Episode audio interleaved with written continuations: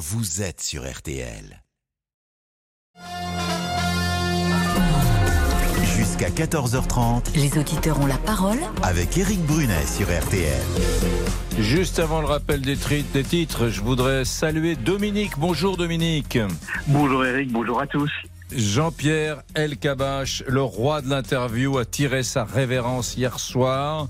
Ça vous, ça convoque quoi dans votre cœur, dans votre Dominique intime Des souvenirs? Oh oui, beaucoup de souvenirs. Euh, J'ai 53 ans, j'ai l'impression de l'avoir toujours connu. C'est vraiment un monument du journalisme politique qui disparaît et vraiment il me manque déjà. Vous nous en parlez, vous nous appelez au 3210. Je suis comme vous. Pour moi, c'était un des plus grands intervieweurs et ça m'a terriblement ému. Euh, Que représente El Kabach pour vous? Vous nous appelez au 3210. Euh, je vous mets sous le coude. Dominique, je vous garde au chaud et on reprend cette discussion dans quelques instants. Tout de suite, le rappel des titres avec Céline Landreau. Bonjour Céline. Bonjour Eric, bonjour à tous. Emmanuel Macron a présenté son projet de réforme de la Constitution devant le Conseil constitutionnel. Le chef de l'État qui, comme il l'avait déjà annoncé, veut faciliter le recours au référendum, mais aussi au référendum d'initiative partagée. La souveraineté populaire peut également s'exprimer directement à l'issue d'un référendum d'initiative partagée. Cette procédure utile est aujourd'hui excessivement contrainte. Sa mise en œuvre doit être plus simple et les seuils permettant son usage, comme peut-être ces procédures, devraient dès lors être revus. Faciliter donc euh, la procédure du RIP. Emmanuel Macron qui veut aussi que l'inscription de l'IVG, l'interruption volontaire de grossesse, euh, dans la Constitution aboutisse dès que possible. Nouvelle illustration des problèmes que génère le trafic de drogue à Marseille. L'université a décidé de fermer l'un de ses sites du centre-ville, site voisin d'un point de deal pour des raisons de sécurité, une fermeture temporaire d'une semaine. Et puis le foot, c'est le Paris Saint-Germain qui va tenter d'imiter Lens ce soir, les 100 et or vainqueurs d'Arsenal. Hier, les Parisiens, eux, se déplaceront sur le terrain de Newcastle. Le coup d'envoi, ce sera à 21h et une rencontre à vivre en, en intégralité en direct sur RTL. RTL Foot, ce sera dès 20h45 autour d'Eric Sylvestre. La météo pour cet après-midi, euh, Peggy, c'est encore euh, sec sur la majorité du pays. Exactement, on retrouve un temps sec et lumineux. Alors on aura peut-être une petite averse, c'est vrai, en fin d'après-midi du côté des Alpes-Maritimes, mais sinon partout ailleurs c'est bien sec avec euh, un soleil bien franc entre les Pyrénées et la Méditerranée. Euh, ailleurs un ciel parfois voilé, c'est vrai, mais l'impression reste lumineuse. Et cet après-midi ce sera plus nuageux sur l'extrême nord entre la Bretagne, le Cotentin, le nord de l'Île-de-France, les Hauts-de-France jusqu'aux Ardennes. Tout ça sous des températures alors qui sont en baisse à l'est, stationnaires ailleurs. Ça nous donne 18 degrés cet après-midi au Havre, 19 à Lille, 20 degrés à Paris et Besançon, 21 à Aurillac, 22 à Lyon, 24 à Tarbes, 25 degrés à Nice, 26 à Toulouse, 27 à Marseille, 28 à Nîmes et 30 degrés à Perpignan. Et demain, Peggy? Ah bah demain, on va retrouver le même type de temps. Un temps sec sur l'ensemble du pays, bien ensoleillé après dissipation de quelques grisailles très localisées. Sur l'extrême nord, ce sera plus nuageux entre, pareil, le Nord-Bretagne, la Cotentin et les Hauts-de-France. Mais euh, partout ailleurs du soleil et des températures donc qui seront comprises entre 18 et 22 degrés sur la moitié nord et 25 à 28 degrés sur la moitié sud. Merci beaucoup, Peggy Broche. Merci Peggy pour votre météo. J'étais en train de réfléchir à Jean-Pierre Elkabach. Et Ça m'arrive d'être comme ça, perdu dans mes pensées. Merci à Céline Landreau. On vous retrouve demain à, à midi. Bonjour Lisa Marie. Bonjour Eric, bonjour à tous. Avant de parler d'El Kabach, qui est mort hier à l'âge de 86 ans, cet immense journaliste qu'on appelait El Kabach, hein, Jean-Pierre El Kabach, eh bien, avant de, de vous écouter, euh, le répondeur. Et oui, avalanche de réactions suite au témoignage de Thomas et de Kevin, des auditeurs qui ont raconté hier à l'antenne voler régulièrement dans les magasins, dans les supermarchés.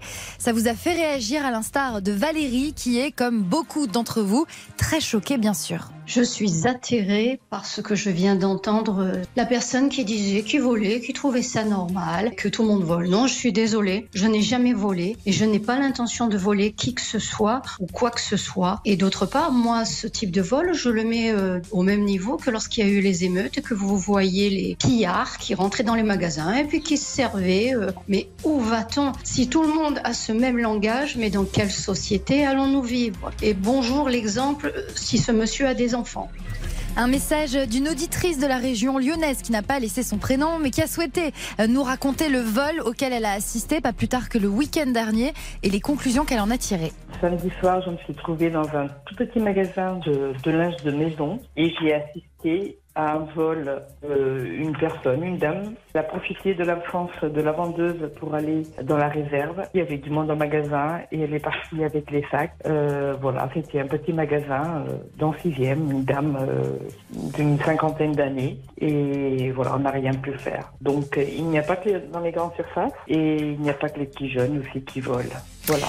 Gilbert avoue lui aussi voler, mais par nécessité. Malgré tout, il comprend la colère de Jeanne, notre auditrice propriétaire d'un commerce. J'ai 57 ans, j'ai que 545 euros par mois et euh, je vole, bien sûr.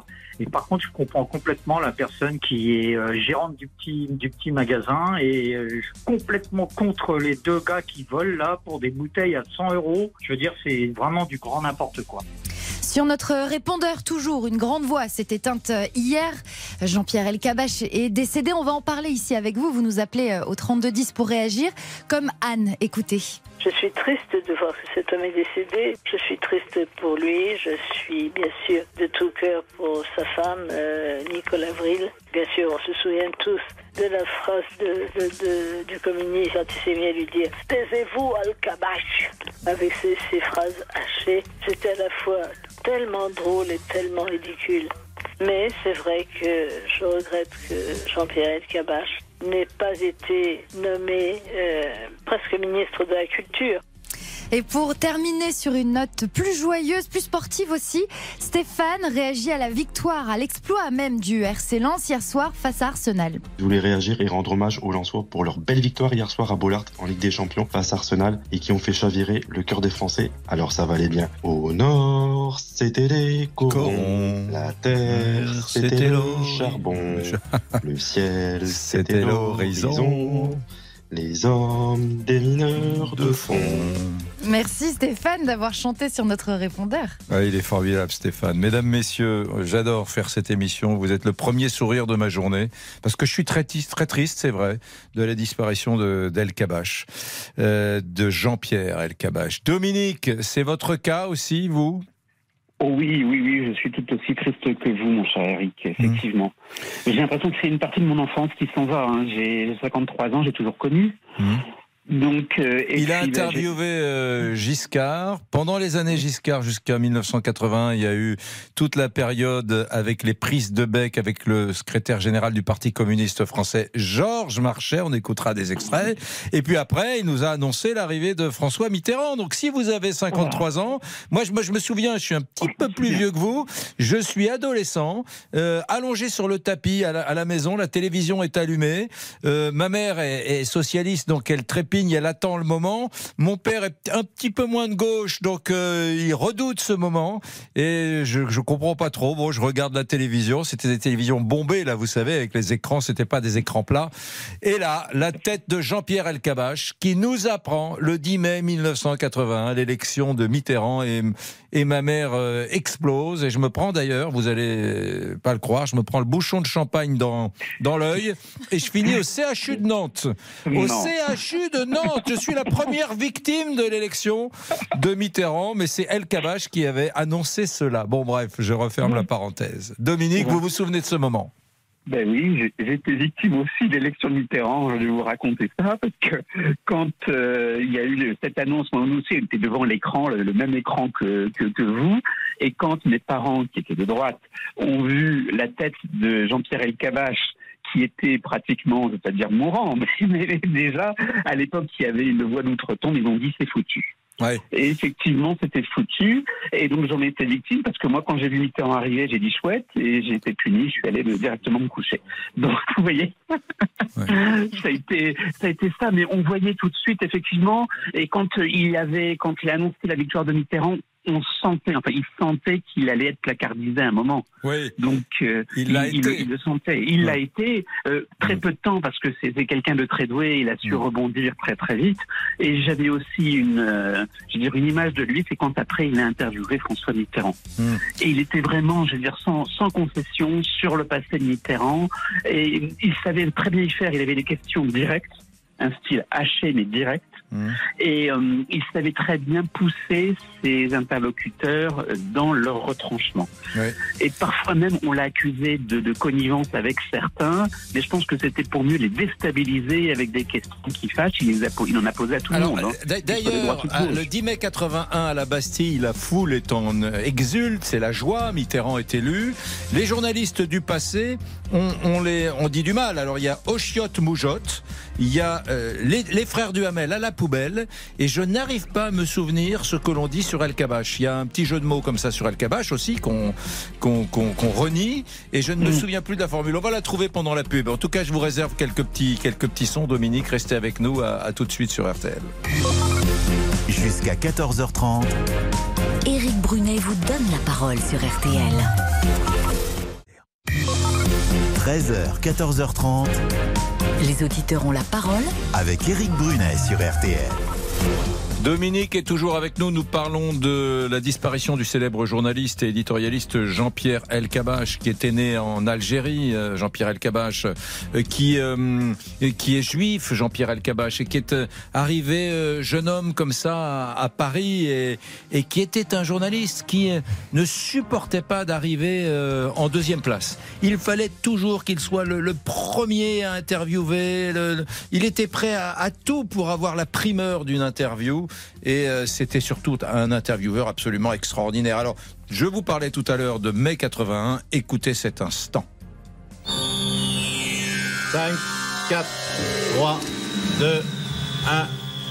François Mitterrand est élu président de la République.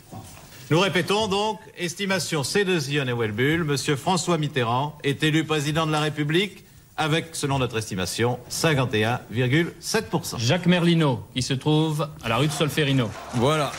Voilà, mesdames, messieurs. Bon, ben ça, c'est pas grand-chose, c'est pas une grande interview, c'est juste une petite phrase. Mais les gens qui ont vécu 81 se souviendront toute leur vie de, du visage de Jean-Pierre Elkabach. Euh, Il y a une deuxième chose, euh, Dominique. Elisabeth, vous êtes avec nous également, Elisabeth? Absolument, je suis là. vous, vous avez vécu ce moment ou vous êtes euh, euh, plus jeune que cela? Non, non, non, non. tout de suite, moi j'ai 74 ans, Mhm. donc El Kabash, je l'ai connu à ses débuts. Oui. Et puis moi j'ai quelque chose à vous raconter, mais qui n'est pas du tout politique. Ah, ben alors, très bien.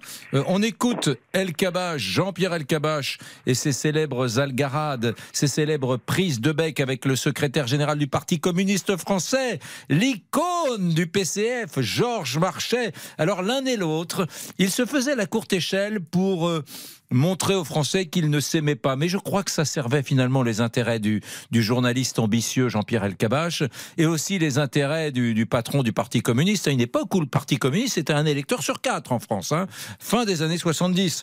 Écoutez, 1978, Georges Marchais qui, qui s'en prend, qui attaque, qui agresse presque ver- verbalement le journaliste Si Elkabach. vous êtes élu président de la République, Monsieur Marché, est-ce que vous refuserez de parler avec ceux qui ne sont pas d'accord avec vous parce que vous les critiquez parce qu'il y a une tentative de dialogue? C'est autre chose. C'est autre chose. Ah. Ah oui.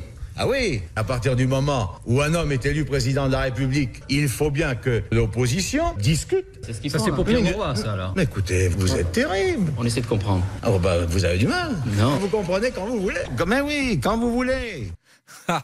Ah, Elisabeth, vous vous souvenez de cette époque, euh, Absolument. Marchais Elkabach Alors, quelle, quelle anecdote vouliez-vous raconter? Alors je vais vous raconter une anecdote qui est plus féminine, on va dire. Oui. Il avait fait une émission, excusez-moi, dont je ne me rappelle pas le titre. Carte sur table, Jean-Pierre Elkabach, carte sur table. Attendez, c'était en 73. Carte sur table. Non. Non? Il avait invité Brigitte Bardot, ce qui était quand même un événement à Mhm. l'époque. Et elle était face à Claude Sarraute, René Barjavel et François Nourricier qui lui posaient des questions. Des écrivains. Et c'était une heure et demie fabuleuse. D'abord, lui, il était, Jean-Pierre Escabas, était vraiment tellement heureux de recevoir Brigitte Bardot que c'était une merveille. On a enfin découvert que Brigitte Bardot n'était pas idiote. Et les questions posées étaient merveilleuses. Et moi, je l'ai retrouvé cette émission grâce à Patrick Cohen, qui fait une émission qui s'appelle... euh, Vous avez raison, sur les archives de l'Institut national de l'audiovisuel. Voilà. Peut-être sur France 5. et- Voilà. Et, on y voit des grands moments de la télévision, Voilà. souvent en noir et blanc. Oui, vous. Rembobinage. Et, et- et l'émission en question, c'était Actuel 2. Hmm. avec Brigitte Bardot. Elle s'appelait Actuel 2, l'émission avec. C'était une merveille. Et alors, je, je voudrais, moi, euh, j'entends ce que vous dites. Hein, euh, J'espère que vous entendez. Bah oui, j'entends ce que vous dites. pas. Moi, je voudrais euh, rendre hommage euh, à l'intervieweur. C'est un grand journaliste, un grand éditorialiste, mais c'est aussi un intervieweur qui a toujours joué la rupture. Il y avait quelque chose presque de punk chez Jean-Pierre Elkabach. Il aimait la provocation. Il était capable de tout. Il y a un moment, euh, je ne sais pas si euh, Damien, à la- à la- euh, qui est dans la régie, va pouvoir retrouver Marine Le Pen 2015. Marine Le Pen ne participe pas à la manifestation populaire au lendemain des attentats de 2015. Et regardez comme il commence l'interview quelques jours plus tard. Bonjour Marine Le Pen. Vous n'avez pas honte? Pardon? Vous n'avez pas honte? Honte de quoi? Vous n'avez pas de regrets Non, mais vous, de, de quoi me parlez-vous, monsieur le Cavache? Vous n'étiez pas je vous, hier. reconnais bien, je vous reconnais bien là dans la provocation. Euh, Mais, mais, euh, euh, le monde entier était à Paris hier. C'était au-delà de l'Union nationale, l'Union européenne pour lutter contre le terrorisme, etc. Une sorte de rassemblement et les démocrates se sont passés de vous parce que vous n'y étiez pas. Non, c'est le gouvernement et un certain nombre de partis politiques qui, quelques heures après l'attentat, euh, sont tombés dans la basse politique politicienne. Je n'ai donc que des regrets, évidemment, que la classe politique n'ait pas été, une fois de plus, à la hauteur de l'événement. Quel moment Et j'en- ai deux ou trois autres à vous faire écouter. On va pas passer tous les auditeurs ont la parole aujourd'hui sur Jean-Pierre Elkabbach parce que dans un instant, on va parler d'un sujet qui vous agace beaucoup, mesdames et messieurs. C'est les les les les, Les dodanes, les, ralentisseurs. Les ralentisseurs, voilà. Je Quelque chose sur les dodanes Mais alors attendez, attendez, je, je vous garde, mais pour l'instant, je vous, je vous mets au chaud, je vous garde sous le coude, euh, on fait une petite euh, savez, de, de réclame. dame, hein, je peux fondre. on se retrouve dans quelques secondes.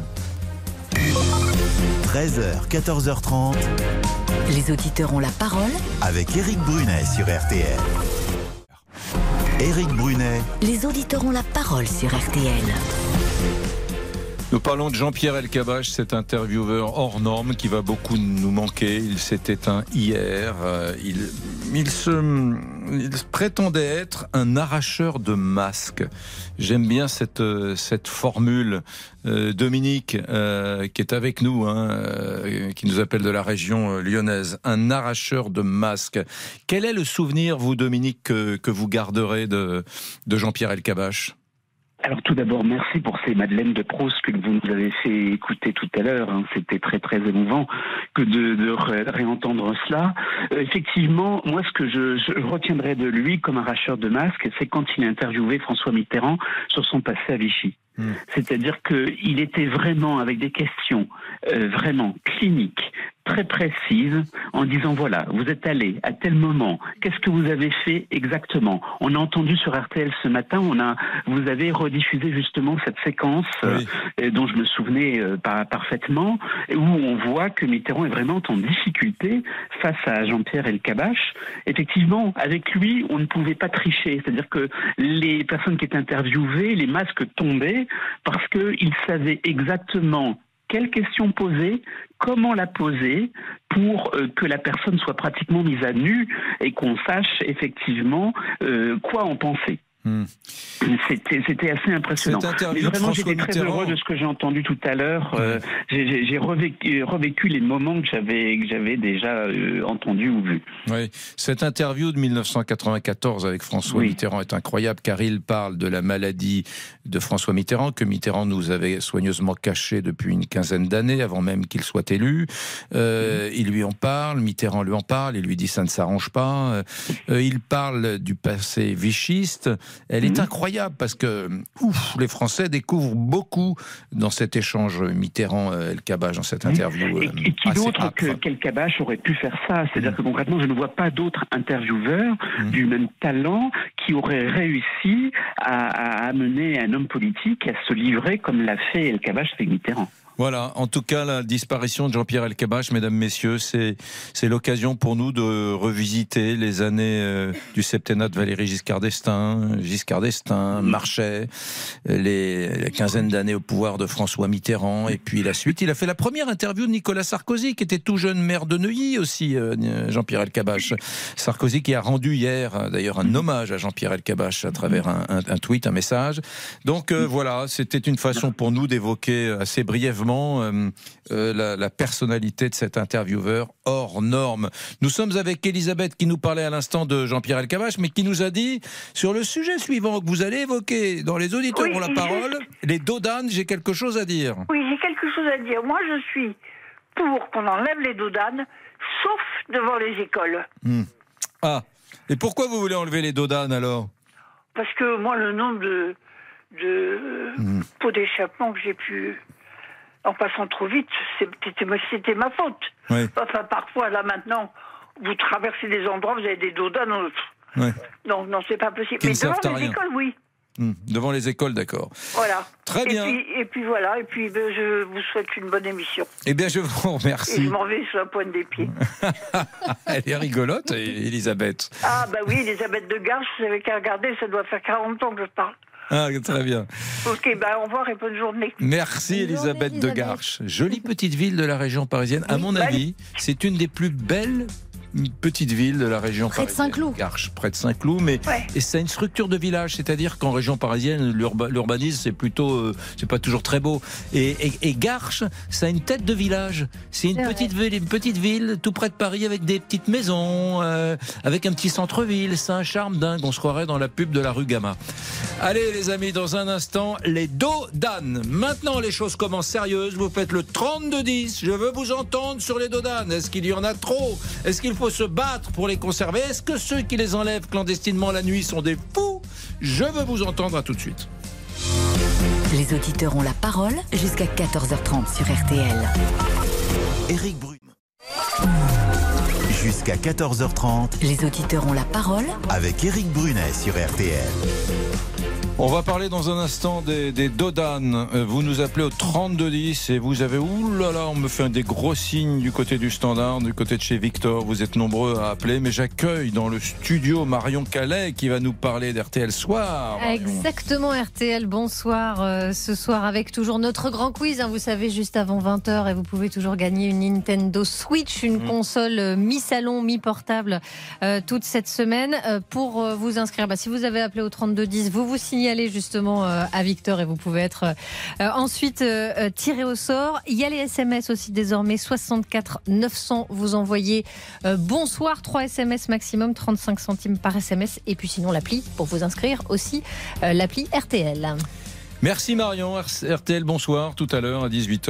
Euh, À tout à l'heure. À tout à l'heure. Euh, nous avons beaucoup d'appels, mon cher Victor, sur les, les dodanes, là, euh, que nous, au, au standard. Oh oui, beaucoup d'appels sur le- la question du jour, donc sur les dodanes. Faut-il supprimer les euh, ralentisseurs? Et nous avons eu l'appel de Nicolas depuis Chambéry, Hmm. qui a des- une histoire très touchante. Bon, avant, bon alors peut-être bonjour mon cher Nicolas.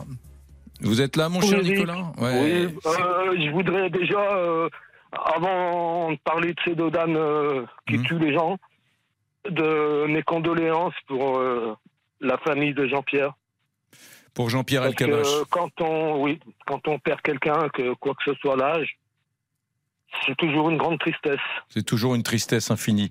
Merci, merci. Vous étiez avec nous à l'écoute euh, des auditeurs en la parole quand nous, Oui. nous avons rendu euh, hommage à Jean-Pierre Elkabach. Alors Nicolas, une, petite seconde. Je voudrais Oui. que Lisa Marie plante le décor du sujet que nous allons traiter tout de suite dans les auditeurs en la parole. Oui. On va parler euh, des dodanes, des ralentisseurs. Notre question euh, du jour RTL, c'est faut-il interdire les dodanes? Vous êtes pour le moment euh, 69% à répondre oui.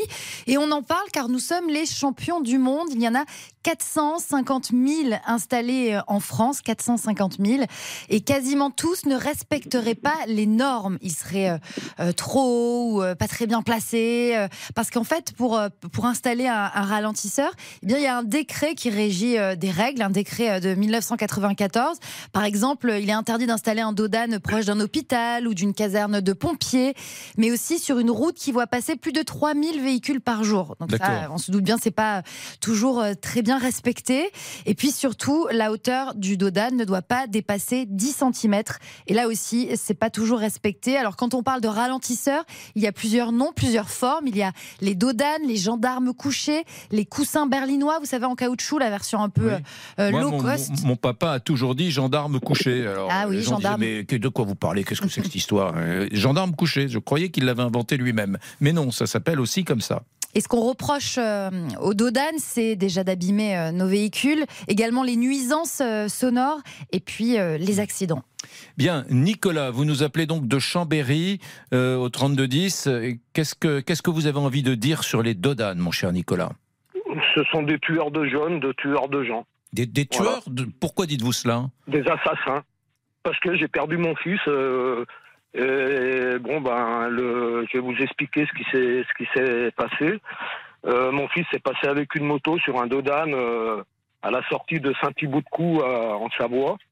Et au dernier dodane, eh ben, il a perdu le contrôle de sa moto. Puis il est allé, la moto est partie. Il a lâché la moto. Il est allé se taper un poteau.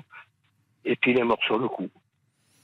Et vous, vous avez, euh, vous ou les gendarmes, vous avez identifié euh, la responsabilité du, de cette installation, du Dodane? Non, non, non, non, non. Les gendarmes, bien au contraire, ils sont bien euh, camouflés derrière leur euh, derrière leur uniforme. Oui. Et en me disant que mon fils était passé en roue arrière, alors que j'ai fait mon enquête, mon, mon fils ne ne maîtrisait pas du tout les, les roues arrière. Et moi, je suis chauffeur routier. J'ai fait environ euh, 5 millions de kilomètres dans ma vie. J'ai 35 ans d'ancienneté dans le transport. Et moi, pour moi, mon fils s'est tué à cause de ce dodane qui fait environ euh, plus, de- plus de 20, 30 cm, je sais pas. D'ailleurs, euh, je suis remonté parce que je me suis mis un petit peu en colère en téléphonant à la mairie de Saint-Thibaud-de-Cou. Ils ne m'ont jamais retéléphoné pour me dire euh, quoi que ce soit. Moi, j'aurais voulu avoir une explication avec eux. Et par contre, ils ont, ils ont euh, un petit peu, euh, ils ont mis un peu de ciment là sur ce dodane parce qu'il était vraiment très, très, très raide. D'accord. Ils ont mis, voilà. ils ont mis du ciment, c'est ça pour pour adoucir la pente, j'imagine, du Dodane.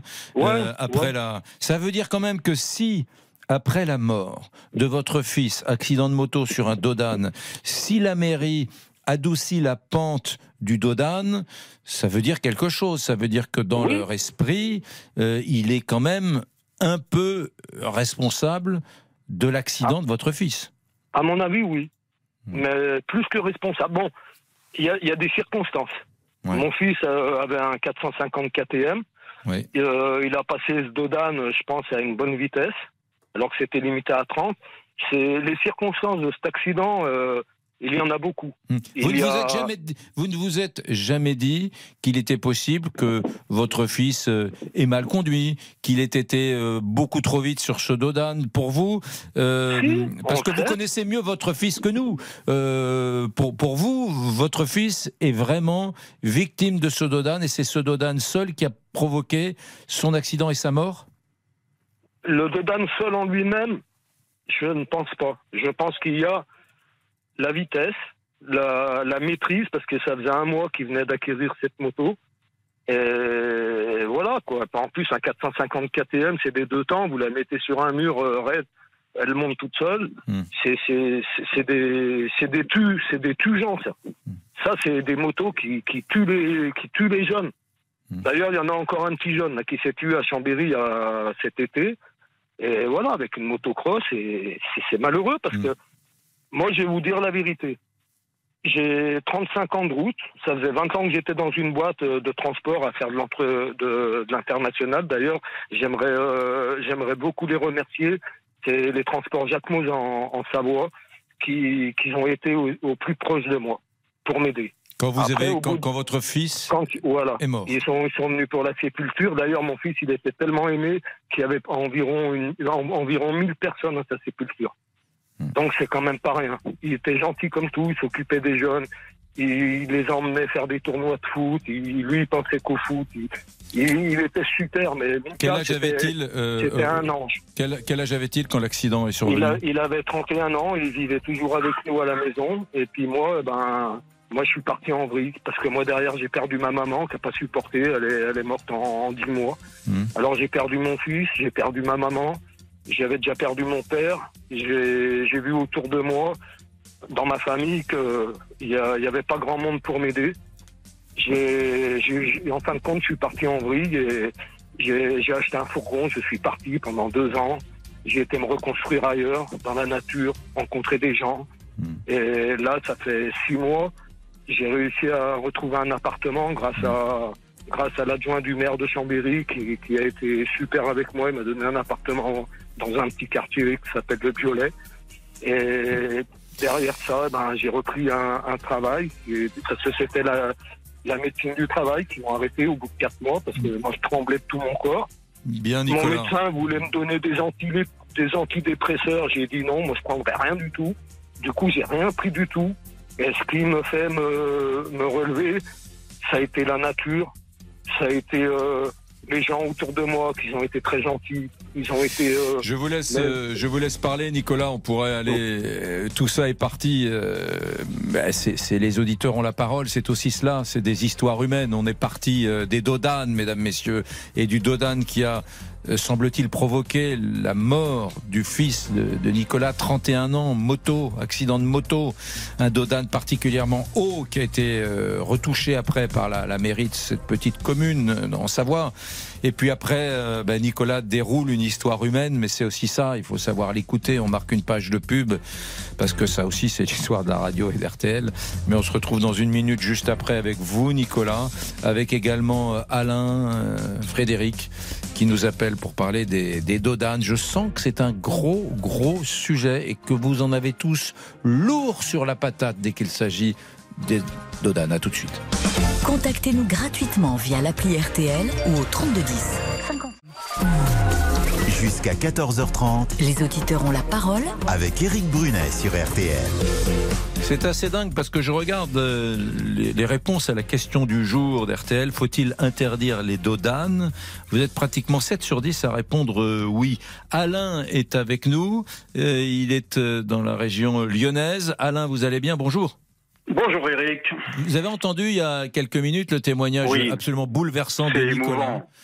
Qui a perdu son fils de 31 ans, euh, qui avait une moto et qui, qui a pris un Dodane particulièrement haut et qui a eu un accident provoqué par ce Dodane et qui est allé. euh, euh, qui Lorsque l'on voit les coussins berlinois, la façon dont euh, ces plaques de caoutchouc, avec cette euh, façon biseautée sur le côté, on devine que sous la pluie, euh, par mauvais temps, euh, une trottinette, un vélo, un scooter, une moto, ça glisse et on tombe.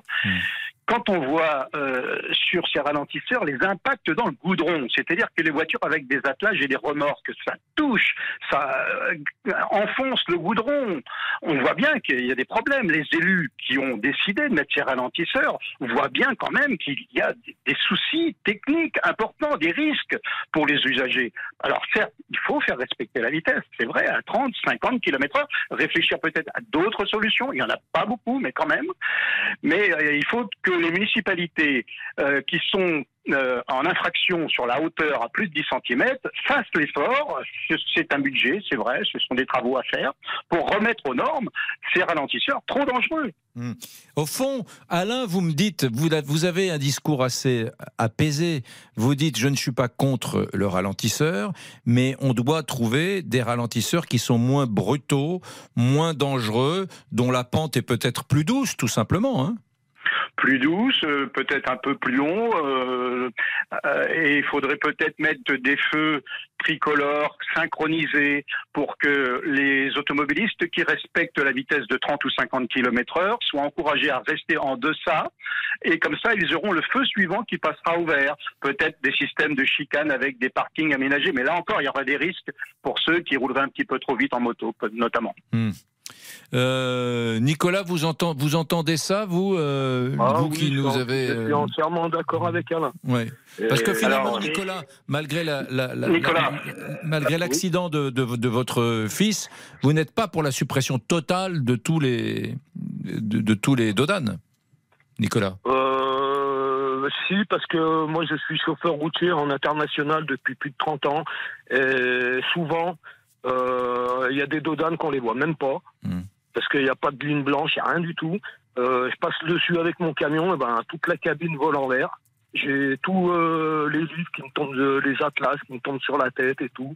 Et puis voilà, quoi. C'est- dangereux. C'est- Moi, je, je trouve que c'est c'est- pas normal d'avoir fait des choses pareilles. Et puis, il n'y a pas que les dodanes. Il y a les, quand on, on voit un trottoir au milieu de la route, que vous arrivez avec un 44 tonnes, au dernier moment, vous le voyez, ben, je vous dis franchement que ça passe limite. C'est vraiment limite. Ils font tout pour qu'on se casse la gueule. Bah oui, j'ai c'est- j'ai 5 millions de kilomètres, je n'ai jamais eu aucun accident. Alain.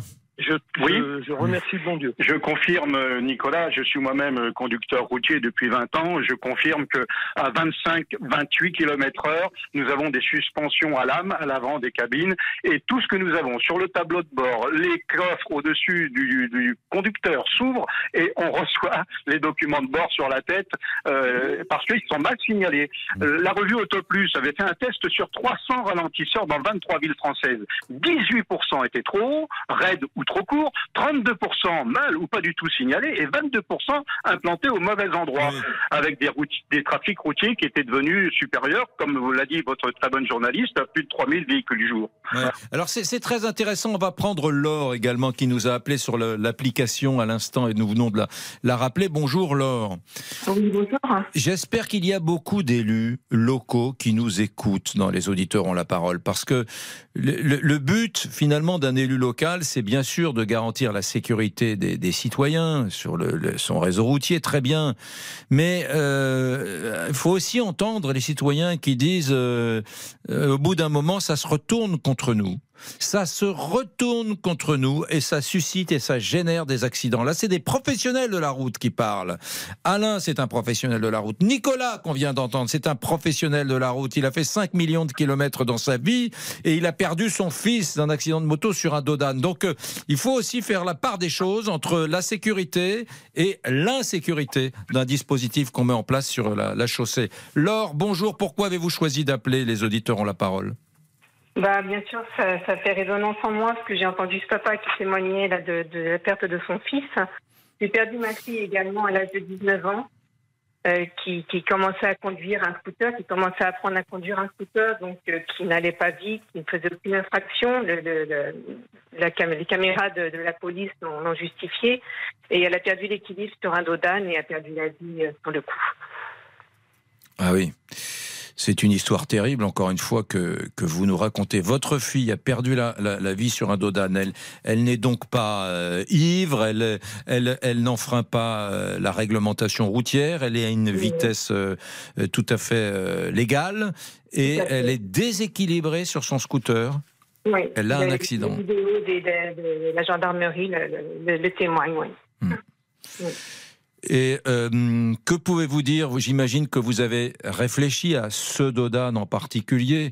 Euh, il était euh, légal, il était de la hauteur légale. Qu'est-ce que vous C'est dans un petit village, voilà, donc pareil, avec beaucoup de dodanes en ligne droite, donc pense effectivement pour ralentir la, la, la circulation, mais, mais il y en a trop et effectivement ils sont mal, mal conçus, quoi, donc il y, a, certainement beaucoup de choses à, revoir et à refaire à ce niveau-là, même si pour la sécurité, j'entends bien qu'il y en a parfois nécessité, mais euh, voilà, il faut aussi euh, faire la part des choses, je pense. Au fond, au fond, ce que j'entends en vous écoutant Laure et en, en écoutant Nicolas, vous avez franchement, je suis dévasté de. Mais quelle tristesse infinie. Vous avez tous les deux perdu un enfant euh, sur un deux roues, sur un dodane. C'est-à-dire qu'on fait, on a un peu l'impression qu'on fait des dodanes pour euh, la circulation automobile et euh, qu'on oublie au passage qu'il y a des gens qui ont des vélos, qu'il y a des gens qui ont des motos, qu'il y a des gens qui ont des scooters. Un scooter, euh, c'est euh, c'est vraiment un moyen de transport très répandu. Ça a des roues euh, de taille moyenne, petite parfois. Voilà. Et, et- et- et donc donc on fait ça pour les voitures et on oublie qu'il y a des usagers de la route qui n'ont pas des SUV, qui ont juste des petits deux roues. Mm, mm.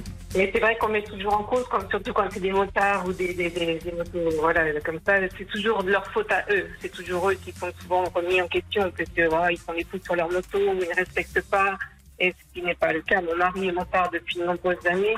Euh, voilà, euh, il n'y a pas que, que des, des, des gens euh, déraisonnables en moto. ou, Bien euh, sûr. Ah mais le- vous avez raison sur ce point de vue. Le motard a toujours tort. Quand vous écoutez le, le- le motard, par définition, n'est pas sérieux. euh, Et donc dès qu'il y a un accident, le, le- le- le- le- celui qui est sur le deux roues est censé avoir fait n'importe quoi. C'est parfois, euh, c'est parfois euh, précisément le contraire. D'ailleurs, on s'en rend compte et c'est souvent les automobilistes qui. Bon, en tout cas, euh, Laure, je, je, je, je- je vous présente toutes mes condoléances et c'est infiniment triste l'histoire que, que vous me racontez. En plus, vous êtes une dame très mesurée parce que vous êtes calme et vous venez de nous dire, euh, je ne suis pas opposé, bien sûr, au Dodan totalement, mais euh, il y en a parfois euh, trop et implanté n'importe comment. Restez avec nous dans un instant. C'est Frédéric qui nous appelle dans Les Auditeurs ont la parole. 13h, 14h30 Les auditeurs ont la parole avec Eric Brunet sur RTL. 13h, 14h30 Les auditeurs ont la parole avec Eric Brunet sur RTL. Tout à l'heure, dans, dans 10 minutes, on va parler, Lisa Marie, euh, dans les auditeurs, d'une histoire euh, complètement dingue révélée par des, confrères du journal Le Monde. Imaginez les propriétaires euh, d'une pièce africaine, un masque qu'ils ont trouvé en vidant leur maison secondaire. Ils l'ont bradé 150 euros en pensant eh ben, que l'objet valait pas grand-chose, avant d'apprendre plus tard, quelques semaines plus tard, dans le Figaro, que la pièce avait trouvé preneur aux enchères pour, accrochez-vous bien, 4,2 millions d'euros. Le- un, un petit masque africain en bois qu'ils ont Oui. vendu 150 Mais euros à oui. un brocanteur Mm, mm, qui était 4 millions c'est ça. d'euros Il avait une valeur à peu près de 300 à 400 000 euros et aux enchères, il est parti à, 4, mi- à plus de 4 millions d'euros. Et les propriétaires de la transaction, euh, ils, ils demandent de- d'annuler pardon cette transaction pour vice de consentement. Ah, et si vous aviez vous aussi un trésor dans votre grenier, ben, allez jeter un coup d'œil dans votre grenier. Est-ce que vous avez déjà trouvé un objet de valeur chez vous? Tiens, appelez-nous au, au 3210. Est-ce qu'il est est-ce qu'il est juste possible qu'il y ait un objet de valeur chez vous, chez mamie, euh, chez le grand-père, chez le cousin euh, euh, Est-ce que vous êtes allé dans des vides greniers déjà ou dans des brocantes à la, recherche d'un objet de, valeur ou d'un trésor caché? Je trouve que c'est très intéressant. Bon, on en parlera à partir de 14h10. C'est un peu sou- souriant comme tel. Mais Je, voudrais qu'on prenne tout de suite, Frédéric, de Nantes. Nous avons parlé euh, longuement des Dodanes. Frédéric a un avis. Bonjour Frédéric. Bonjour, bonjour Eric. On a eu deux témoignages complètement dingues hein, dans cette émission qui n'est pas préparée six mois à l'avance. Deux témoignages dingues, celui de Laure, une mère, et celui de Nicolas, un père qui est toujours avec nous, dont les enfants sont morts, ont été tués par un accident en, en deux roues provoqué par un Dodane. Frédéric, vous êtes pour les Dodanes, vous quand même? Oui, en fait, alors bien sûr, les deux témoignages qu'on a entendus euh, sont, terriblement tristes, évidemment. Euh, mais je crois que ce qu'il faut voir dans les Dodanes, c'est ce qui est impalpable, euh, c'est-à-dire le nombre de vies que ça sauve en réalité. Pourquoi je dis ça? Parce que moi, il y a 30 ans de ça, des Dodanes ont été installés dans mon petit lotissement. Je suis originaire des Landes. Et ils ont été installés parce que justement, il y avait des priorités à droite. Et des deux roues, malheureusement, ont eu des accidents avec des voitures qui ne respectaient pas ces priorités. Et il y a eu des morts.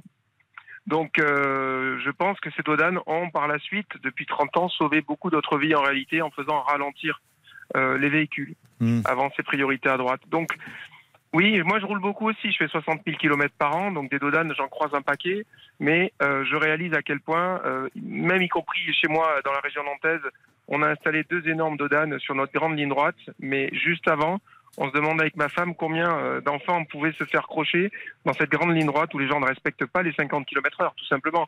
Le, il n'y aurait pas de Dodane si on respectait la vitesse, c'est aussi simple que ça. Là où vous avez raison, c'est que c'est impalpable. Vous avez utilisé ce, ce mot, c'est imp- impalpable. On ne sait pas combien de vies les Dodanes ont sauvé. On entend qu'ils ont provoqué des accidents, c'est vrai, mais euh, combien de vies ont-ils sauvé On ne le saura jamais véritablement, Frédéric. Exactement. Merci pour votre témoignage, merci beaucoup et je suis très très ému et je renouvelle encore une fois les, les condoléances de, notre petite équipe à, à Laure et, et, à Nicolas qui ont eu le courage de nous appeler pour nous dire que leurs enfants, leurs deux enfants, ils ne se connaissent pas, hein, leurs deux enfants sont morts un jour quelque part en France, sur leurs deux roues, victimes d'un dodane. Voilà, il est 13h57 et nous avons quelqu'un que vous connaissez bien, Jean-Alphonse Richard, qui vient d'entrer dans le studio. Bonjour Jean-Alphonse. Bonjour mon cher Eric. 14h30, que va-t-il se passer? Alors écoutez, c'est l'histoire d'un homme qu'on va, qu'un psy va surnommer un prédateur aux aguets. Il s'appelle Vincenzo Aiutino et en 1992, il a 21 ans seulement. 21 ans, l'âge compte dans cette histoire. Il est installé à Longwy, en Lorraine. C'est un maçon. Euh, et longtemps, on va dire de lui qu'il est le plus jeune tueur en série de l'histoire. C'est plus aujourd'hui le cas, mais il avait ce, ce record à, à l'époque. Dans cette enquête, la police, bah, elle va pas très bien travailler, il faut bien le dire au début, puisque elle va rater Aiutino. C'est, il a pignon sur rue, mais on va pas reconnaître sa dangerosité. On va pas l'identifier comme quelqu'un de potentiel nuisible eh bien, il va enlever et tuer trois jeunes femmes. Euh, il va les cacher dans une forêt à la frontière belge. Et on, il va être ensuite jugé la perpétuité pour Ayutino, qui a aujourd'hui 53 ans. Mmh. Il est toujours en prison. On a toujours refusé sa libération. Vous doutez pourquoi? Parce qu'à l'époque, les psychiatres ont dit que bah, il était inguérissable, tout simplement. Donc c'est l'affaire Vincenzo Aiutino, celui qu'on disait le tueur en série le plus jeune de l'histoire en France, que je vous raconte aujourd'hui, 14h30, l'heure du crime. Nous serons à l'écoute, Jean-Alphonse Richard. Allez, dans une poignée de secondes, nous irons euh, dans un pays étranger, bien sûr, c'est l'auditeur du bout du monde. Vous voulez un petit indice? Euh, La capitale de ce pays est peu connue, elle s'appelle Canberra. A tout de suite. Politique, sport, culture, l'actualité complète en un clic sur RTL. RTL. Vous écoutez les auditeurs ont la parole, il est 14h et 1 minute. Tout de suite, le rappel des titres avec Lisa Marie Marquez. On commence, Lisa Marie, avec le président de la République qui a présenté ce matin ses projets en matière de révision de la Constitution française. Et oui, à l'occasion du 65e anniversaire de la Constitution de la 5e République, Emmanuel Macron a proposé d'élargir le champ du référendum à des sujets de société et de simplifier les modalités de recours au référendum d'initiative partagée. Il souhaite également l'inscription du droit à l'avortement dans la Constitution dès que possible.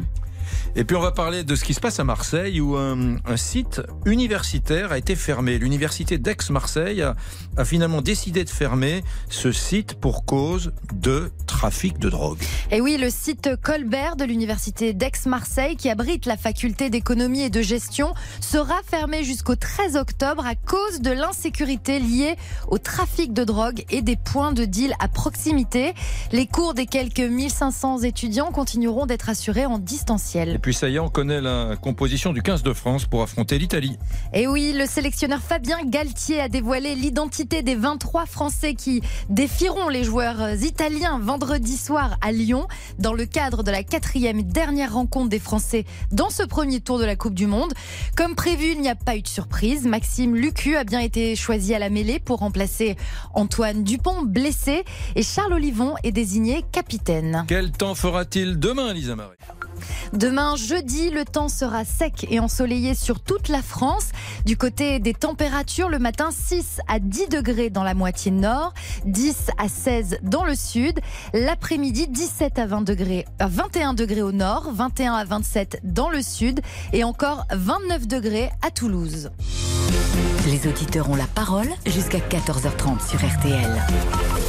Éric Brunet. Nous allons voir un auditeur du bout du monde qui est vraiment, mais alors vraiment au bout du monde, puisque c'est les antipodes. Euh, J'ai donné un indice tout à l'heure, la capitale de ce pays est une ville peu connue qui s'appelle Canberra. Vous n'êtes jamais allé à Canberra, Lisa Marie Ah non, je ne suis jamais allé à Canberra. Et Canberra, c'est donc les, les, les, vraiment. Je ne sais pas combien il faut d'heures de vol pour aller à Canberra. On va lui demander, hein, bon, mais c'est très très loin. Nous allons donc, mesdames, messieurs, en Australie. L'auditeur du bout du monde. Bonjour Thomas. Bonjour Eric, bonjour Lisa Marie. Alors vous n'êtes pas à Canberra, vous êtes dans une ville australienne qui s'appelle Perth, P-E-R-T-H. Tout à fait, qui est la capitale de l'Australie occidentale. Alors quand on regarde l'Australie, là, on voit bien, là, c'est un beau, un beau, j'allais dire un beau rectangle. Vous êtes en haut à droite, en bas à gauche, où est-ce que vous êtes? Je suis au sud-ouest, donc en bas à gauche du pays. En bas à gauche. Dites-moi, pe- petite question, combien faut-il de temps pour se faire un petit, euh, un petit pari Australie en avion? Euh, à peu près, je dirais entre 20 et 24 heures de vol, euh, sachant que normalement vous avez une escale en Asie quelque part. Bon, qu'est-ce que vous voyez par la fenêtre là? Où êtes-vous? Racontez-nous. Alors, bah, pour le moment, je vois pas grand-chose. Il fait noir. Euh, il est 20 heures chez moi. Il fait nuit. Euh, mais euh, sinon, j'ai mon petit jardin. Je suis chez moi à la maison. J'ai fini ma journée de travail. Donc, donc voilà. Qu'est-ce que vous faites en Australie? Je travaille dans la restauration. Je travaille pour un vignoble dans la Swan Valley, qui est une région viticole juste au nord de Perth. Voilà. Et puis je travaille là-bas dans un dans un restaurant où on y sert on y sert de de la bonne euh, de la bonne franquette euh, et du bon vin. Est-ce que, est-ce que les, les- il y a beaucoup de Français en Australie qui travaillent dans la restauration, l'hôtellerie. Euh, on aime bien les Français pour ça. Hein Euh, vous, vous, vous servez de la nourriture française? Non, quand même pas. Non, pas, pas dans le vignoble dans lequel je travaille. Par contre, il y a des restaurants français. et c'est sûr que nous, au niveau de la main-d'œuvre, on a quand même un avantage sur, bah, sur, les, sur les locaux.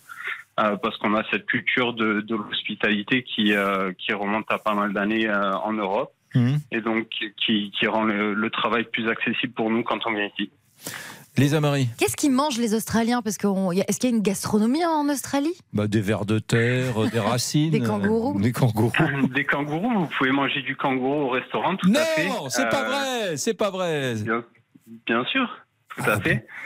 Euh, on mange, on mange du kangourou, mais on mange aussi euh, beaucoup de, de choses beaucoup plus classiques, euh, beaucoup de produits de la mer, parce que ici on est juste à côté de l'océan, donc on a beaucoup de, de poissons et de crustacés. Euh, mais aussi, enfin voilà, la gastronomie, euh, la gastronomie euh, anglo-saxonne, le fish and chips, euh, qui est aussi, euh, qui est aussi assez connu ici et développé. Et- et dis- Thomas, Thomas, Thomas, c'est comment la viande de kangourou? Là, là, j'en reviens pas, je crois que c'était une blague. Vous avez déjà mangé du kangourou, vous? Oui, bien sûr, ça ressemble un petit peu à de l'agneau. C'est ça, ça a un goût assez prononcé. Euh, c'est de la viande rouge, donc ça se mange, ça se mange à point. Et avec une, une bonne sauce, c'est délicieux. D'accord. C'est tendre? C'est c'est tendre, ça dépend comment vous le mangez. Euh, mais euh, voilà, comme je viens de l'expliquer, ça se mange, ça se mange à point et, euh, et normalement avec une bonne sauce à côté, c'est vraiment succulent. Bon, dites-moi, comment les, les Australiens vous considèrent Le côté français, là, on vous chambre un peu? Parce que ça a toujours été un peu tendu entre la France et l'Australie, la France et la Nouvelle-Zélande. On aime bien nous chambrer vers là-bas, non? Non, ça va. Pour, être- honnête, euh, je pense que euh, voilà, on est, quand même des bons travailleurs et, euh, je pense que qu'ils sont contents ici de nous avoir au niveau de la main d'œuvre. Euh, surtout que c'est un pays qui est toujours en développement ici. Il y a beaucoup d'opportunités sur le marché de l'emploi. Euh, et je pense que non, je pense qu'on est bien vu. On a des bonnes, euh, des bonnes éthiques professionnelles et euh, ça nous permet d'avoir des, tra- des, des travails assez facilement. vous, su- vous suivez la Coupe du Monde de rugby en France? Les Australiens n'ont pas fait un, un démarrage éblouissant. Tout à fait. Mais alors oui, je suis la Coupe du Monde de rugby. À l'autre bout du monde, c'est un petit peu difficile parce que les matchs ici sont à 3 heures du matin. Oui. Euh, mais euh, le sport national ici n'est pas le rugby à 15 euh, comme comme chez nous, c'est le rugby à 13. Donc Oui. c'est un peu moins populaire, je dirais. Hmm. Le rugby à 15 est moins populaire que le rugby à 13. Correct. Ouais. Ah, étonnant, étonnant. Bon, vous êtes de quel coin de France? Je suis de Toulouse. Toulouse. Vous rentrez quand? J'espère jamais. Ah. Mais non, non, non. Je pense que euh, ça fait euh, quatre ans que je suis ici en Australie. Euh, deux ans à Perth. La famille me manque. Je viens d'avoir un enfant cette année aussi ici en Australie. Donc j'aimerais pouvoir le représenter. Euh, J'espère l'année prochaine. Oui, mais dites-moi, euh, c'est à chaque fois qu'on a un auditeur du bout du monde, euh, femme, homme, quel que soit l'endroit où il se trouve, Indonésie, États-Unis, Australie, Suède, etc., Afrique, il, il- il nous dit toujours qu'il n'a pas l'intention de rentrer. Mais, mais- mais pourquoi vous voulez plus rentrer? Enfin, ça, vous en avez marre de la France? Vous avez trouvé mieux? Nous, C'est pas que c'est pas que j'en ai marre de la France, et je pense que juste que le, le, mode de vie ici est assez intéressant et me correspond beaucoup mieux. Euh, on a un pays qui est, qui est absolument magnifique, université de la faune et de la flore. Euh, dans le Western Australia, ici, on a le, le Ningaloo Reef, qui est la deuxième barrière de corail d'Australie. Euh, j'ai eu l'opportunité de nager avec des requins-baleines, euh, chose que je pourrais pas faire en Europe. Euh, et, et, puis le, le, mode de vie est quand même beaucoup plus cool, beaucoup plus relax. Euh, le marché de l'emploi est dynamique. Il y a plein de, il y a plein de facteurs qui nous poussent, euh, qui nous poussent à rester parce qu'à la base j'étais parti ici moi pour euh, pour voyager, découvrir le pays, voyager en van. Ce que j'ai fait, c'est un peu le, le rêve de l'aventure. Mm. Mais au fur et à mesure des années, je me suis rendu compte que c'était un pays qui pouvait m'accueillir, et donc, et donc voilà, j'ai pris la décision de rester le plus longtemps possible. Euh, le processus migratoire est quand même assez, euh, assez long et ça, ouais, ça rigole pas. Alors là, là, les Australiens, ça rigole pas. Euh, on, on voilà. rentre pas en Australie avec un, un, faux passeport bidouillé, etc. Là, ça rigole pas. bon, Thomas, attention, dernière épreuve. Vous êtes prêt Vous allez me chanter, s'il vous plaît, l'hymne australien. Nous vous écoutons debout. On vous écoute, Thomas. Ah. Ah non, j'en ai aucune idée. Je pourrais pas faire ça malheureusement. Il peut pas trahir quand même euh, bon. la France. Je peux vous chanter, je peux vous chanter la Marseillaise. Ah. Allez-y, tiens, Thomas, la Marseillaise. La France vous écoute depuis Perth aux Antipodes à 24 heures d'avion. On vous écoute. Allons enfants de la patrie, le jour de gloire est arrivé. C'est bon, il n'a rien oublié. Il n'a rien oublié. Il est à 24 heures d'avion de nous et il est 20 heures chez lui à Perth dans le sud-ouest australien. Très belle journée à vous mon cher Thomas. Enfin très belle nuit plutôt. Merci. Merci. C'était chouette cette petite carte postale. Bon les amis, il est 14h11. Vous écoutez les auditeurs à la, la parole. Vous êtes sur RTL. Très bon choix. Victor au standard. Qu'est-ce qu'est-ce qu'on fait Victor? Parce que c'est les auditeurs qui décident le programme. Ça appelle sur quoi? Eh bien ça a appelé beaucoup sur le cinéma avec la sortie de, du film Bernadette. Et donc euh, les auditeurs font le programme et on va parler de ça dans quelques minutes. Ah bah voilà. Bah, Alors c'est parti. On voulait parler de Bernadette Chirac, incarnée par Catherine Deneuve au cinéma. Ben voilà, ben très bien. Ok, c'est parti. 13h, 14h30. Les auditeurs ont la parole avec Eric Brunet sur RTL. Jusqu'à 14h30. Les auditeurs ont la parole avec Eric Brunet sur RTL. Bon, Lisa Marie, j'ai vu quand même quelques affiches à droite, à gauche de ce nouveau film qui sort autour de Bernadette Chirac. Je crois que ça s'intitule Bernadette et on y voit, euh, on y voit Bernadette Chirac incarnée au cinéma, donc par Catherine Deneuve. Et oui, c'est une comédie réalisée par Léa Domenac qui sort au cinéma aujourd'hui. Un film qui dresse le portrait d'une femme effacée qui apprend à s'imposer face à son président de mari. Alors c'est pas un biopic, hein, c'est bien euh, une comédie euh, librement inspirée de la, de la mmh. vie de, de, Bernadette Chirac. Oui, alors donc Bernadette Chirac, plutôt euh, bon femme, petite, discret, famille aristocratique, quand son époux, Jacques Chirac, n'est pas un aristocrate. Lui, c'est plutôt un grand bourgeois, dégingandé, euh, euh, qui a flirté dans sa jeunesse avec euh, le communisme, ou qui était plutôt de gauche quand il était tout tout jeune. Et cet homme, avec cette allure, cette élégance incroyable, quel couple étonnant, hein Bernadette et Jacques. Vous êtes nombreux à nous appeler. Tiens, Béatrice, c'est à Caen, je crois. Bonjour, ma chère Béatrice.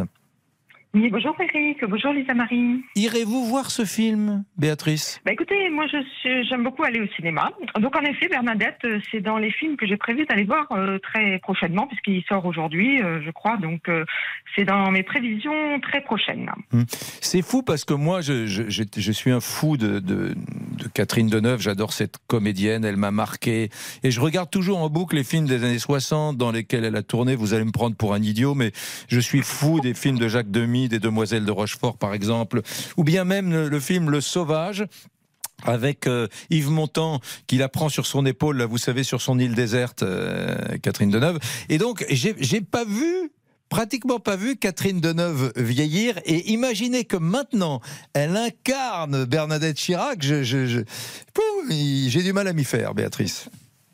Bah, disons que c'est vrai que Catherine Deneuve, bon, elle fait partie un peu de notre paysage euh, cinématographique depuis tant de décennies, que là, j'avoue que la curiosité me, me, pique un petit peu de la voir dans le rôle, justement, que toute actrice n'a pas forcément, n'est forcément à même dans sa carrière d'incarner, c'est euh, incarner une première dame de France. Donc, euh, même si c'est pas un biopic de Catherine Deneuve, vu ce que vous me dites, vous avez dit juste avant, Oui. bon, ce sera une comédie qui sera inspirée de sa vie, quand même. De, de- Mais bon, Bernadette que- Chirac, oui. oui, oui.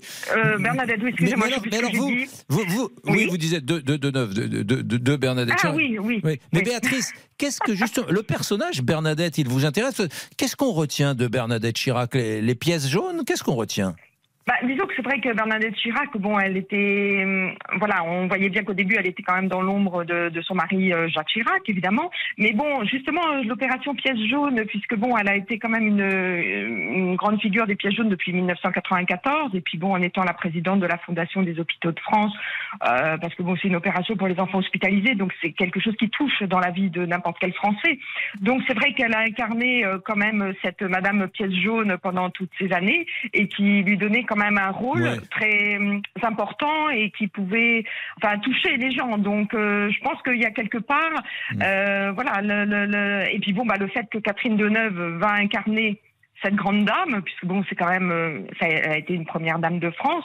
euh, je pense que pour Catherine Deneuve, ça doit être assez euh, jouissif de, je pense, dans une carrière euh, aussi aussi grande que la sienne, de, de se dire un jour, euh, voilà, bah là, j'incarne une première dame de France. Oui. Parce que moi, je trouve que Catherine Deneuve, entre nous soit dit, euh, Eric, euh, vous ne pensez pas qu'elle aurait eu la carrure ou la prestance d'une dame, première dame de France Bien sûr que si. Je pense euh, Bien sûr que si, si les circonstances historiques euh, Voilà. l'avaient placée là, bien sûr. Euh, oui, bon, c'est intéressant parce que on a une Bernadette Chirac euh, euh, qui est une femme un peu effacée, euh, une Catherine Deneuve, euh, bon, c'est le- c'est- c'est- qui, qui- qui est tout le contraire, qui a une allure euh, folle, même si elle va sur ses 80 ans, puisqu'elle va avoir 80 ans très prochainement. 80. Mais donc c'est ça sera intéressant de voir comment cette femme qui a représenté, symbolisé l'élégance française. Souvenez-vous, les années 70, 80, c'est les c'est les années Delon, Belmondo côté homme et, et- et Catherine Deneuve côté femme, quoi, pour le cinéma français dans le monde entier. Comment cette femme justement va incarner, euh, euh, réussir à incarner Bernadette? Ça m'intéresse beaucoup de voir cela. Sandrine nous appelle également au 3210. Restez avec nous, hein, Béatrice. Sandrine, bonjour Sandrine. Bonjour à toute l'équipe d'RTL. Irez-vous voir, ma chère Sandrine, ce film Bernadette? Oui. Oui. J'irai, j'irai le voir, euh, j'irai le voir, Euh, parce que ben déjà, bah, comme je vous rejoins dans dans le fait que Catherine Deneuve soit une très bonne actrice et une dame, euh, une grande dame, donc elle fait partie des Français, hein, Catherine Deneuve. hein. Et euh, de plus, euh, ayant rencontré Madame Chirac une fois lors des pièces jaunes à Valenciennes dans le Nord, euh, j'ai trouvé que c'était une dame très abordable, très on penserait que euh, Madame Chirac euh, euh, est plus- plutôt froide, etc. Et, et non, non. Parce Alors, que attendez, attendez, ça m'intéresse. Racontez-moi. Donc, vous êtes, euh, vous êtes sur l'opération Pièce jaune. Vous êtes à Valenciennes Oui. à l'époque. Euh, Bernadette Chirac euh, est, est là, et, et- et donc elle, elle, elle parlait avec les gens. Elle était- parlait. Oui, oui, tout à fait, parce que moi j'avais mon petit garçon, enfin mon petit garçon maintenant qui va sur ses 24 ans quand même, Mhm. mais euh, qui était euh, curieux, euh, c'est le cas de le dire. Bon, à la base, il voulait voir euh, David Douillet, et euh, comment dire, et donc bon, on s'est dit, allez, euh, je, je venais, enfin, j'avais un jeune bébé dans la voiture, j'avais un autre petit garçon, enfin j'avais déjà deux, j'avais trois garçons, donc j'ai pris mon plus vieux qui était beaucoup, un petit peu plus grand que les autres. Et de ce fait, nous sommes partis euh, bah, tous les deux euh, à l'aventure dans Valenciennes pour chercher euh, le, le train des pièces jaunes. Donc, on, sur le coup, ben, on, on était un petit peu perdus tous les deux. Puis, bon, après, on s'est mis derrière les barrières. Et puis, euh, arrive Madame Chirac. On s'est dit, bon, bah, je me suis dit, moi, parce que le petit, bon, bah, il s'est pas posé Oui. trop de questions à cet âge-là. Je me suis dit, bon, elle ne va pas venir vers les gens, c'est pas possible. Elle- eh ben non, elle est venue vers nous, elle nous a serré la main. Bonjour, madame. Elle a dit à mon petit, bonjour, jeune homme. Euh, ah, je me sou- je m'en souviens comme si c'était hier. Bonjour, jeune homme. Alors, euh, euh, tu mets des, des petites pièces aussi. Alors, lui, il a dit, oui, j'en j'en mets. Je mets des petites pièces, chose qu'il faisait de toute façon à chaque fois. Oui. Et euh, elle a été très abordable. Je lui ai dit, écoutez, madame, euh, merci beaucoup pour, euh, pour euh, tout ce que vous faites, parce que ayant des enfants qui, euh, qui pourraient être susceptibles d'aller à l'hôpital, forcément, c'est quand même un bel acte. Et donc, elle m'a dit, mais madame, il n'y a pas de remerciement à dire. Et puis, bon, elle s'en est allée comme euh, en serrant la main à d'autres personnes. Mais j'ai trouvé qu'elle était très abordable, très très gentille. Bon, une madame, hein, forcément, hein, Oui. très, euh, je veux dire, très distinguée, euh, mais très abordable, contrairement à ce qu'on pourrait penser. Ouais, quel, quel témoignage de, de Sandrine. Et finalement, le, le- les- la petite histoire d'amour, ou la belle ou la grande histoire d'amour qu'il y a eu entre les Français et Bernadette Chirac, on, l'en- on l'entend bien là. C'est c'est ça, c'est cette espèce de, de grande dame qui, au passage, n'était pas grande de taille. Cette, espèce, cette grande dame, Bernadette Chirac, qui euh, savait fort bien, avec un talent très consommé, se mettre à la hauteur de tous et de toutes. Euh, ça sort dans, quelques jours. Ah, vous, on a beaucoup d'autres appels, me, me fait signe. Ah bah, très bien, bon, on, ira dans, on ira dans un instant. Écoutez, qui par exemple? Tiens, Philippe. Philippe sur la sortie de ce film, aujourd'hui, Bernadette. Envoyez-nous vos messages sur l'application RTL ou appelez-nous au 3210. 50 centimes. Éric Brunet, Les auditeurs ont la parole sur RTL. Bernadette Chirac sortie aujourd'hui du film Bernadette avec dans le rôle de la l'ex-première dame Catherine Deneuve. Les Français, Lisa Marie, ont parfois eu la dent très dure à l'époque de Bernadette Chirac et du couple présidentiel. Je me souviens de cette blague très cruelle, peut-être la connaissez-vous. Euh, que fait, vous vous souvenez de ça? Que fait Bernadette Chirac de ses vieilles robes? Ah, je sais pas. ben, elle les porte. Voilà. Elle les porte. Non mais voilà, non mais c'était les, les, les vannes à l'époque Ah oui. euh, populaires que tout Pas le très monde- sympa. Ben non mais c'était pas très sympa. Vous l'avez déjà croisé vous euh Oui, je l'ai rencontré à La Réunion. Euh, J'étais en vacances à l'île de La Réunion et j'ai croisé Bernadette Chirac à l'hôtel. Philippe a fait le 32-10. Euh, bonjour Philippe. Euh, Irez-vous voir le Bonjour. film Bonjour de Bernadette. Bah, un peu comme, euh, comme les auditrices précédentes, oui, tout à fait, j'irai le voir parce que j'aime le cinéma et je suis très très très curieux de voir euh, bah, euh, Catherine Deneuve, une icône du cinéma français, dans le rôle de Bernadette. Et, euh, et c'est vrai que je suis, euh, j'ai vu la bande-annonce qui m'a pas forcément inspiré, mais vu les commentaires dithyrambiques sur le film, je, je vais aller le voir cet après-midi. Donc parce que j'estime que, bah, outre le fait qu'on soit un petit peu moqué d'elle, elle a réinventé le rôle de la première dame. C'est vrai que avant il y avait rien. Il y a eu Bernadette et, et même après, euh, bon, à part Brigitte Macron ou, euh, ou euh, celle de, de- de Nicolas Sarkozy, il n'y avait rien eu de, de- de palpable. Elle, elle, a représenté quelque chose de, de très intéressant et de très fort, quoi. Et Ouais. euh, C'est bien ce que- d'aspect sympathique. Et Ouais. c'est euh, outre les pieds jaunes, bon, effectivement, c'est vrai que c'est- c'est c'est bien, mais euh, le côté, le côté, euh, elle fait là, elle me fait penser à une aristocrate un petit peu guindée euh, qui, qui remet son mari d'équerre quand euh, quand il regardait les les, euh, les filles à côté. Je trouve Ouais. ça très drôle, quoi. Et c'est vrai qu'elle est euh, qu'elle est Il y a exceptionnelle. quoi. quelques images parce qu'on l'a bien compris. Elle a quand même été aussi mariée à un monsieur qui était un peu coureur ou qui était un peu séducteur, on va dire. Donc ça, ça a été, ça a complexifié sa vie de femme également. Tous ces aspects doivent être bien évidemment dans ce film Bernadette. Merci beaucoup pour vos nombreux témoignages. Quelle, en tout cas, quelle palette de rôles pour Catherine Deneuve de, de Belle de jour, l'adaptation euh, du, du- du roman, euh, voilà, par Buñuel, du roman d'ailleurs de Joseph Kessel. Voilà, elle était toute jeune jusqu'à maintenant où elle joue euh, Bernadette Chirac. Quelle palette de rôles pour Très grande actrice, oui. Bonjour, bonjour. On va, que va-t-on dire, Jean-Alphonse Richard, aujourd'hui dans, Écoutez, dans l'heure du crime, aujourd'hui, on va parler d'un tueur qui s'appelle Vincenzo Aiutino. Trois jeunes femmes assassinées à Longwy, en Lorraine. Hmm. Je vous en dis pas plus, mais vous allez voir que le personnage, il est euh, surprenant. À tout de suite pour l'heure du crime sur RTL. Et on se retrouve nous demain à 13h. Bonjour, c'est Ophélie Meunier.